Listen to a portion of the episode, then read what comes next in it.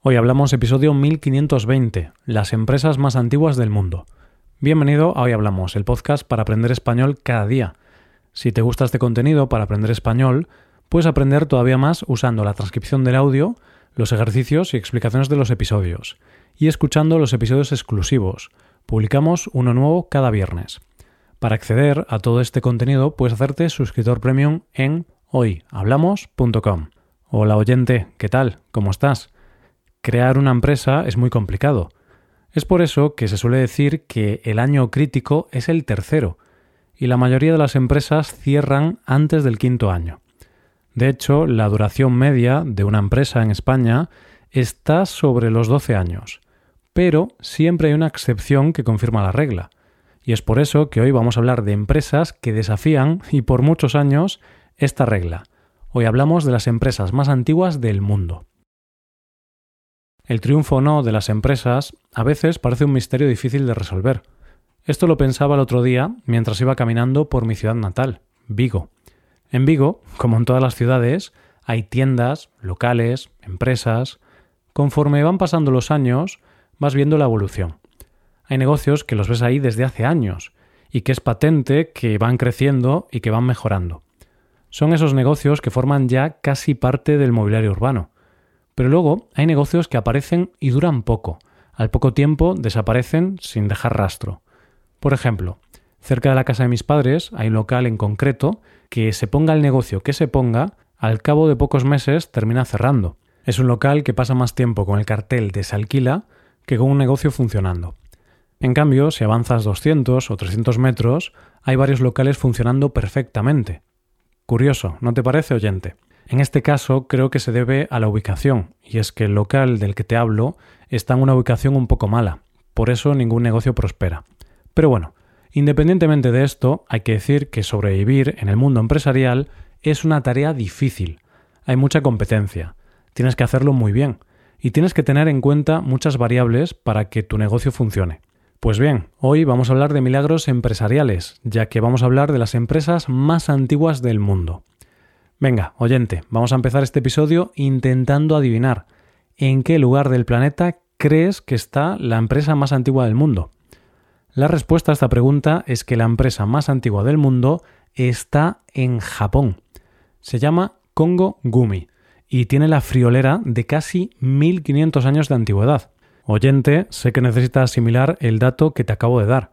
Ahora que tu cabeza ha dejado de girar, te diré que esta empresa se dedica a la construcción y el mantenimiento de templos budistas y fue fundada en el año 578. ¿Cómo una empresa se especializa de esta manera? Parece ser que la historia de esta empresa familiar comienza cuando el príncipe Shotoku Taishi quiere construir un templo budista en Japón. Parece una cosa sencilla, pero en aquel momento no lo era ya que Japón era mayoritariamente sintoísta y por lo tanto no había templos budistas. Lo que hizo fue buscar en Corea y allí encontró a Shigetsu Kon, a quien le encargó la construcción del templo. Él fue el fundador de la empresa y el templo construido fue el primero en todo Japón, que por cierto aún sigue en pie. Como te podrás imaginar, hasta el día de hoy no ha sido un camino de rosas, ha pasado por serias dificultades, sobre todo en momentos donde el budismo estuvo perseguido, y al perder su principal fuente de ingresos, tuvieron que diversificar y también hacer construcción de casas u oficinas. Algo que ha permitido que esta empresa familiar siguiera en activo tantos años es precisamente el hecho de ser familiar. Los 40 presidentes que ha tenido esta empresa a lo largo de todos estos años han sido descendientes del fundador o sus cónyuges. Pero una cosa muy importante que han hecho en esta tradición es que la dirección de la empresa no recaía sobre el hijo mayor, sino sobre el más preparado. Una empresa que sobrevive tantos años es porque tiene que tener principios muy claros. En un momento dado, cuando se pasaba por dificultades muy importantes, el que era el 32 dirigente de la empresa redactó una serie de preceptos sobre los que se sustentaba la empresa desde su inicio y que se perpetuaron con los años. Y uno de esos preceptos decía esto: el más importante es conservar el nombre de la familia Congo. Y para hacerlo, a lo largo de la historia, hemos roto con la tradición cuando ha sido necesario para garantizar la supervivencia de la empresa.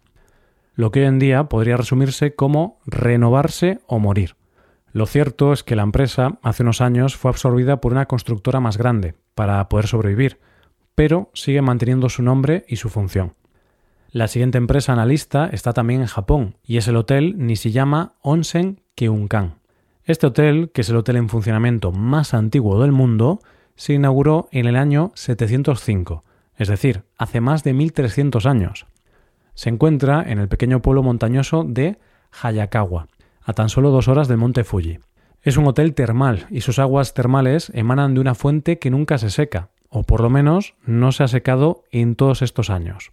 Su gran atractivo y lo que lo hace tan especial es precisamente eso, las aguas termales calentadas de manera natural. Por si estás interesado en ir, te diré que este establecimiento tiene 37 habitaciones, y la noche en una habitación estándar cuesta alrededor de 280 euros la noche. Puede parecer caro, pero incluso podrías alojarte en habitaciones que tienen bañera al aire libre y con vistas al monte Fuji. ¿No te parece una pasada? Este negocio también es un negocio familiar. Ser una empresa familiar parece una de las claves de la longevidad de las empresas. De hecho, llevan manos de la misma familia desde hace 52 generaciones. Las dos siguientes empresas, si te parece bien, las voy a pasar más rápido, porque ambas son hoteles de Japón y también de tradición familiar. Y al ser empresas muy parecidas a la anterior, mejor veamos algunas más de la lista donde haya más variedad. Pues bien, esos dos hoteles son, en primer lugar, el Koman, que se inauguró en el año 717 y sigue manteniendo hoy día su condición de posada o ryokan, como se diría en japonés. El siguiente hotel sería Oshi Ryokan. Se inauguró en el año 718 y es una posada balneario. Como no podía ser de otra manera, la siguiente empresa analista es de Japón, pero en este caso es una empresa dedicada al papel. Su nombre es Genda Shijio y su año de fundación es el 771.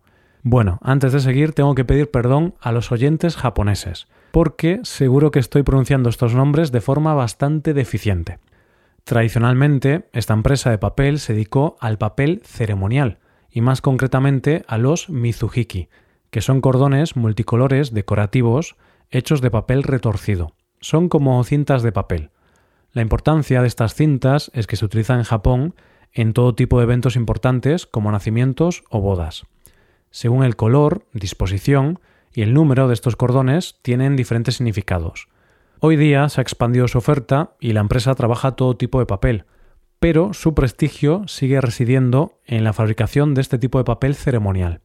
Algo que distingue a esta empresa de las anteriores es que ésta sí ha pasado por diferentes manos desde que se inauguró.